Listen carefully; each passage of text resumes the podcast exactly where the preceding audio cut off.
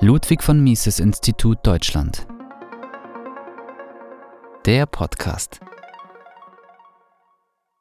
Klimawandel. Die falsche Behauptung vom 97% Konsens. Von Robert P. Murphy, 20. November 2019. Eines der populären Argumente der Verfechter aggressiver Staatseingriffe in der Klimawandeldebatte besteht darin, sich darauf zu berufen, dass 97 Prozent aller Wissenschaftler ihrer Meinung sind und folglich alle Kritiker unwissenschaftliche Leugner. Diese Behauptungen waren von Anfang an zweifelhaft. Leute wie David Friedman haben bewiesen, dass die Behauptung vom 97 Prozent Konsens nur deshalb zum beliebten Argument werden konnte, weil mit einer verzerrenden Methode völlig falsch dargestellt wurde, wie wissenschaftliche Artikel bewertet werden. So wurde die Zahl extrem aufgeblasen.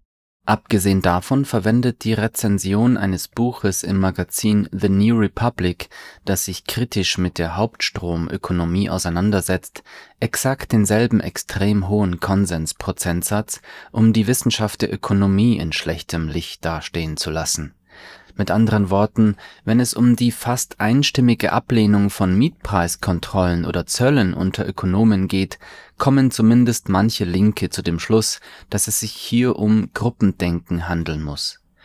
Die einzige Gemeinsamkeit in diesen beiden Fällen besteht darin, dass sich The New Republic auf die Seite derer stellt, die mehr Staatseingriffe befürworten, eine der Kernphilosophien seit Gründung durch Herbert Crowley vor fast einem Jahrhundert die zweifelhafte 97% Konsensbehauptung zur Klimaforschung.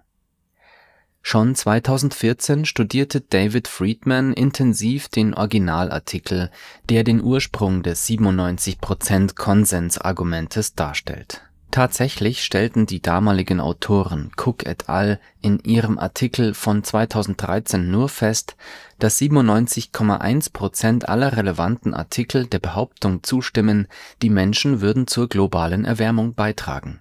Das ist allerdings überhaupt nicht dasselbe wie zu behaupten, die Menschen seien die Hauptverursacher einer beobachteten globalen Erwärmung seit der industriellen Revolution im Gegenteil, dies ist ein großer Unterschied, so bin ich zum Beispiel Mitautor einer Studie des Cato-Instituts zusammen mit den Klimawissenschaftlern Pat Michaels und Chip Knappenberger, in der wir uns vehement gegen eine CO2-Steuer in den USA aussprechen und trotzdem sind sowohl Michaels als auch Knappenberger laut Cook et al. als Klimawissenschaftler Teil des 97%-Konsens, weil sie beide der These zustimmen, dass, vorausgesetzt alle anderen Bedingungen bleiben gleich, CO2-Ausstoß durch menschliche Aktivitäten die Welt wärmer macht, als sie es sonst wäre. Diese Beobachtung an sich bedeutet noch nicht, dass es eine Krise gibt oder dass eine hohe CO2-Steuer gerechtfertigt wäre Übrigens hat der Ökonom David R. Henderson herausgefunden, dass der Artikel von Cook et al. tatsächlich sogar zu einer noch unspektakuläreren Beobachtung kommt, als Friedman berichtete. So schreibt Henderson: Zitat Cook et al. sind zu ihren 97 Prozent gekommen, indem sie nur die Zusammenfassungen berücksichtigt haben, die zur menschengemachten globalen Erwärmung überhaupt Stellung bezogen haben. Ich finde es interessant, dass zwei Drittel der Zusammenfassungen überhaupt keine Position bezogen haben. Wenn man also David Friedmans und meine Kritik berücksichtigt, lassen sich Cooks und Bedfords Ergebnisse folgendermaßen zusammenfassen von circa einem Drittel der über die globale Erwärmung schreibenden Klimawissenschaftler, die sich zu der Rolle der Menschen geäußert haben, sind 97 Prozent der Meinung, dass die Menschen zumindest irgendeinen Teil dazu beitragen. Das klingt längst nicht mehr so dramatisch, oder? Zitat Ende um es also zusammenzufassen, die saloppen Bemerkungen in den Hauptstrommedien und den Online-Diskussionen bringen den Durchschnittsbürger dazu zu glauben, dass 97 Prozent aller Wissenschaftler, die zum Klimawandel etwas veröffentlicht haben, denken, dass die Menschen zum größten Teil dafür verantwortlich sind wenn wir allerdings die ursprüngliche Veröffentlichung von Cook et al. von 2013 betrachten, so haben sie tatsächlich herausgefunden, dass von den untersuchten Veröffentlichungen zum Thema Klimawandel nur ein Drittel überhaupt eine Meinung zu dessen Ursachen enthält und von diesem Drittel 97 Prozent der Meinung sind, dass die Menschen zumindest einer der Gründe dafür sind. Dies so zu schreiben wäre wahrheitsgemäß aber die Wahrheit hat in politischen Diskussionen, und heute sind fast alle Diskussionen über den menschengemachten Klimawandel politisch, keinen allzu hohen Stellenwert. Die abweichenden Meinungen von The New Republic zum Konsens Die Zeitschrift The New Republic wurde 1914 gegründet. Auf ihrer Internetseite heißt es Seit über 100 Jahren verfechten wir progressive Vorstellungen und stellen landläufige Meinungen in Frage.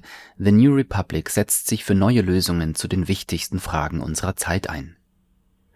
Wenn man dies weiß, wundert es einen nicht weiter, dass The New Republic den angeblichen 97% Konsens der Klimawissenschaftler so verwendet, wie es linksprogressive Medien üblicherweise tun folgend ein Auszug aus einem Artikel aus dem Jahr 2015 von Rebecca Leber, in dem Republikaner für ihre angeblich wissenschaftsfeindliche Haltung zum Klimawandel verdammt werden.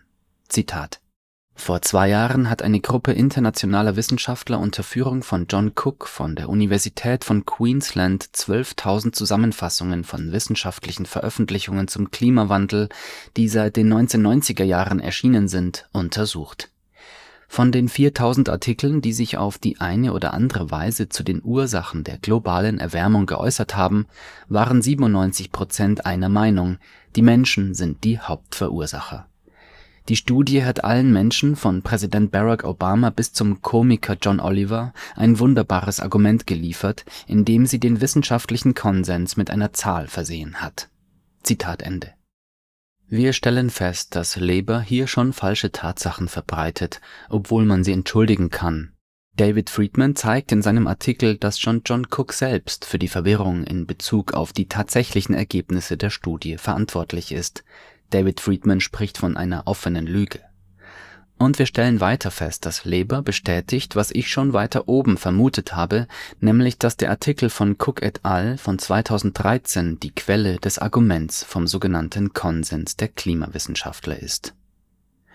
Zweck von Lebers Essay ist der dann folgende Angriff auf Ted Cruz und einige andere Republikaner, weil sie diesen Konsens der Klimawissenschaftler ignorieren. Zitat All diese Debatten über eine einzige Statistik mögen albern erscheinen, aber es ist wichtig, dass die Amerikaner verstehen, dass eine überwältigende Mehrheit von der menschengemachten globalen Erwärmung überzeugt ist.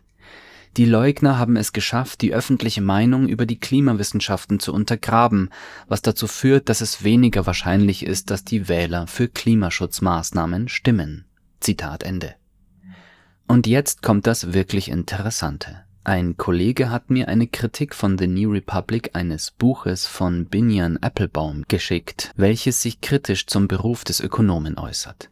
Der Kritiker Robin Kaiser-Schatzlein zitiert zustimmend Applebaums negative Meinung zum Konsens in der Ökonomie. Zitat Applebaum weist auf den merkwürdig einstimmigen Konsens auf dem Feld der Ökonomie hin, einschließlich einer Umfrage unter Ökonomen von 1979, die herausgefunden hat, dass 98 Prozent gegen Mietpreiskontrollen sind, 97 Prozent gegen Zölle, 95 Prozent für freie Wechselkurse und 90 Prozent gegen Mindestlöhne.